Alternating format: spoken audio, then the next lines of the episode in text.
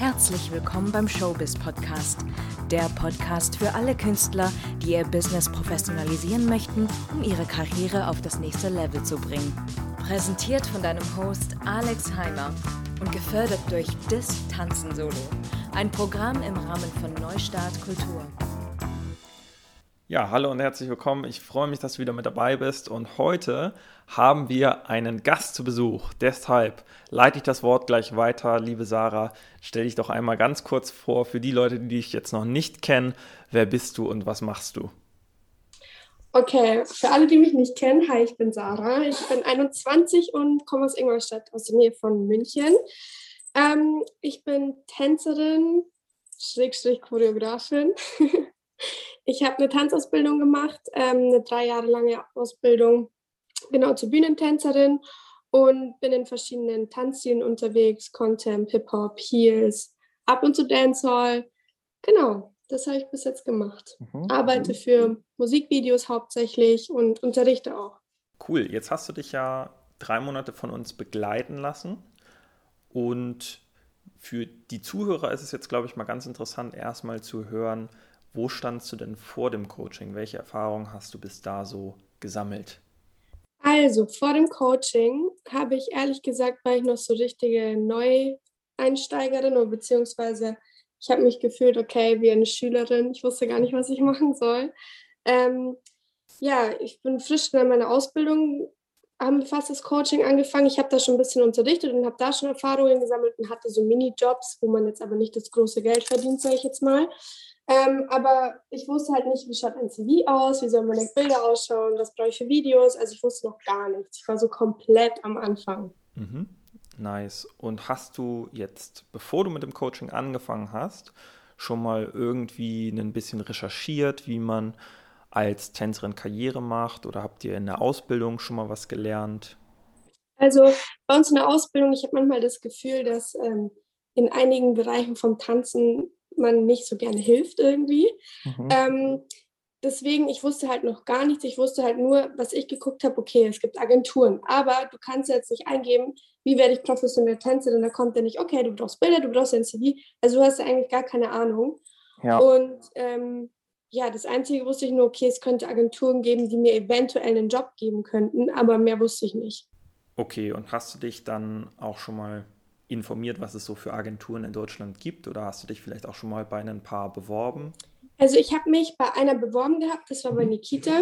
Ah, cool. Die hat mich auch ähm, Tatsache dann angenommen, ohne dieses, diesen professionellen Aufwand. Mhm. Ähm, aber sonst finde ich es schwer zu recherchieren, ähm, was es denn für Agenturen gibt. Ich glaube, das ist einfach, wenn du in der Modelbranche bist oder so. Aber als Tänzer ist es, glaube ich, echt schwer, wenn du gar keinen Plan von gar nichts hast, was zu recherchieren. Ja, voll. Und dann hast du also unterrichtet und diese ersten kleineren Projekte gemacht. Wie sind diese zustande gekommen? Bei dir vor Ort irgendwie oder durch die Tanzschulen?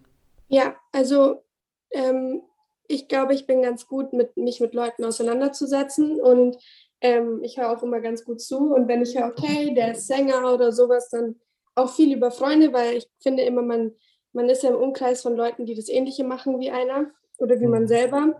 Und so ist es eher gekommen, dass man sagt, okay, hey, da steht ein Videoprojekt, dann hast du Lust mitzumachen. Also so lief es dann, so Mundpropaganda sozusagen. Ja, dieser eine Punkt, den du gerade genannt hast, der ist so, so wichtig, dieses Zuhören. Ne? Viele Tänzerinnen, die ich jetzt betreue, die sind sehr so ich, ich, ich, wenn die jetzt eben sich bewerben oder schreiben, was ja auch gut ist, weil man möchte sich selbst ja auch richtig verkaufen.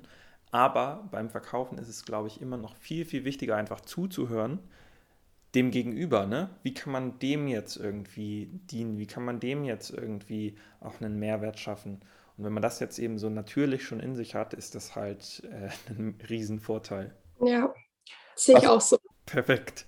Was war denn im Coaching so dein größtes Learning? Also was sind so die Momente, wo es so richtig so eine Glühbirne aufgegangen bist und du dachtest so, yes, also das Größte, was mir wirklich geholfen hat, war überhaupt, wie, wie baue ich organisatorisch alles auf, weil, ähm, wie gesagt, ich hatte keine Ahnung, was ich machen soll und wo kann ich, wo sich überhaupt Jobangebote oder wie auch immer und das hat mir so ein bisschen mein Mindset auch weiter geöffnet, dass ich sage, okay, es gibt so viele Möglichkeiten und ja, alle Türen stehen mir offen. Ich muss halt genau wissen, was ich, was ich möchte. Vor allen Dingen auch Branding fand ich super interessant. Mhm. Ähm, das Thema, weil mit dem, glaube ich, setzt man sich auch nicht so oft auseinander. Ich glaube, man weiß schon immer, was man aussagen möchte, aber wie genau ist halt dann auch immer die Frage.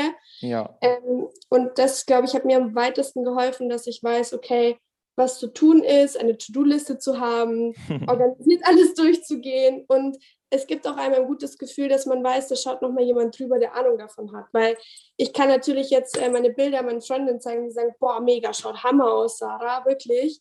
Und dann ist es aber total blöd für einen Job beispielsweise. Das sehe ich halt auch häufig familienintern. Viele sprechen natürlich so mit der Familie über die Sachen, die sie so machen. Und es ist ganz klar, entweder deine Familie sind die größten Fans von dir und sagen so, ja, mega, mega, mega, was du machst. Oder eben im Gegenteil, wenn die Eltern jetzt nicht so supportive sind, dann sind die halt eher so, hm, ähm, gibt es denn noch, noch irgendeinen sicheren Weg, den du irgendwie gehen kannst? Und dann werden da quasi so gleich die Zweifel und sowas mit eingesetzt. Und da ist natürlich wichtig zu wissen, mit wem bespricht man solche Sachen und auf wen hört man jetzt auch wirklich, wenn es um so Karriereratschläge geht. Und jetzt konntest du ja in letzter Zeit mega viel machen und das auch trotz Pandemie.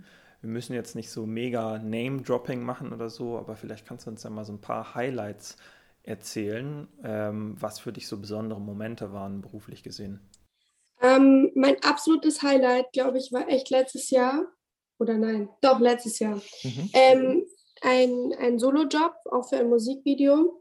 Ähm, das war mein absolutes Highlight, weil ich mal alleine als Tänzerin dort war. Und irgendwie hat sich das so entwickelt, dass es immer mehr in diese Choreografenschiene geht. Aber die Leute wollen mich trotzdem noch vor der Kamera haben, aber die sagen, okay, Sarah, ich gebe dir das Ganze, mach die ganze Organisation, mach die ganze Choreo, organisiere die ganzen Tänzer. Und ich glaube, das ist, kann ich jetzt nicht sagen, okay, das ist jetzt der und der Job, sondern ich würde sagen, diese Richtung, in die sich gerade entwickelt, ist mein Highlight, weil ich sage, okay, ich kann jetzt endlich für mich äh, bestimmen, was wir machen, mit wem ich arbeite, ähm, einfach ein Konzept zu erstellen.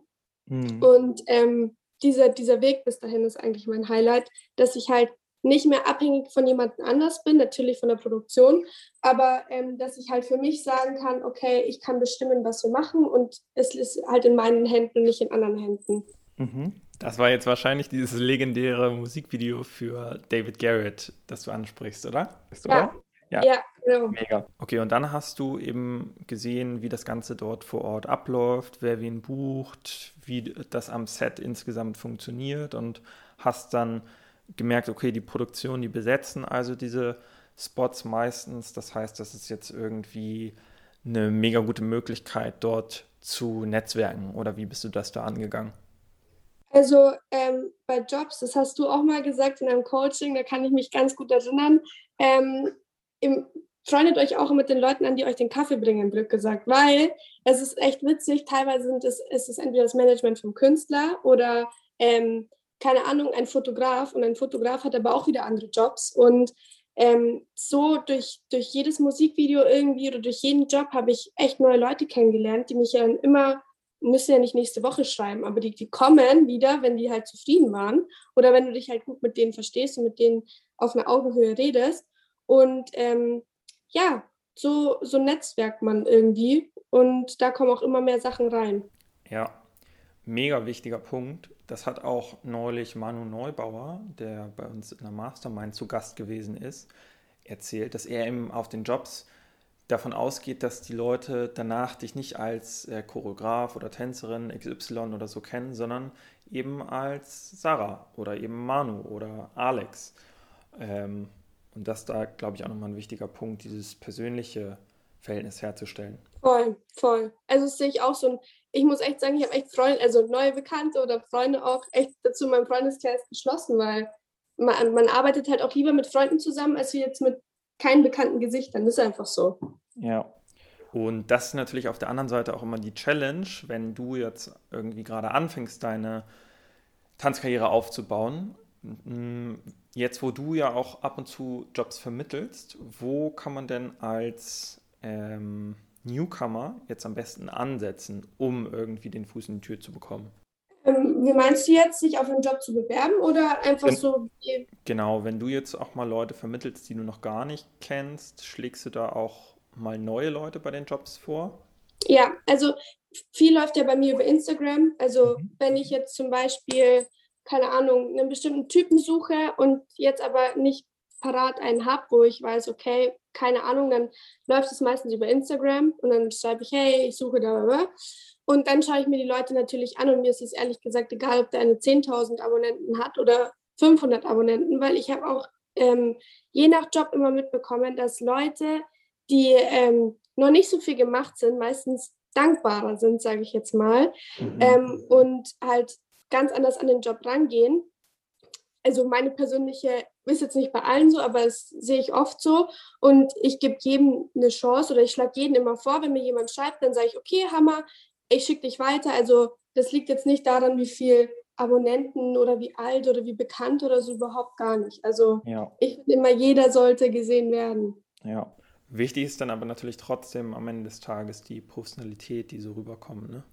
Also klar, wenn du jetzt ein Hobbytänzer bist und nicht mit diesem, mit diesem Mindset rangehst, ich möchte jetzt professionell arbeiten, dann ist es natürlich schwierig. Aber wenn man sieht, ja. man sieht es ja meistens schon, ob jemand professionell arbeiten möchte oder nicht. Und dann, ähm, ja, schicke ich die Leute mal weiter. Mega. Du hast ja jetzt einen Mega-Start hingelegt. Was sind denn für dich jetzt so die nächsten Ziele oder die nächsten Zwischenetappen, die du dir so vornimmst? Also meine nächsten Zwischenetappen. ähm, ähm, ich habe was im Auge, was vielleicht gar nicht so schlecht wäre. Ähm, vielleicht endlich wieder was live zu machen, weil ich halt viel ähm, vor der Kamera mache, was man halt immer wieder fünfmal oder 500 Mal neu aufnehmen kann. Ich würde gerne was live auf der Stage machen. Mhm. Ähm, das ist der, auf jeden Fall der nächste Step für mich. Vielleicht auch mal im Bereich ähm, im Bereich Fernsehen vielleicht mal, dass ich auch diese Erfahrung gesammelt habe. Da hatte ich bis jetzt einen einzigen Job, der ist aber schon ewig her.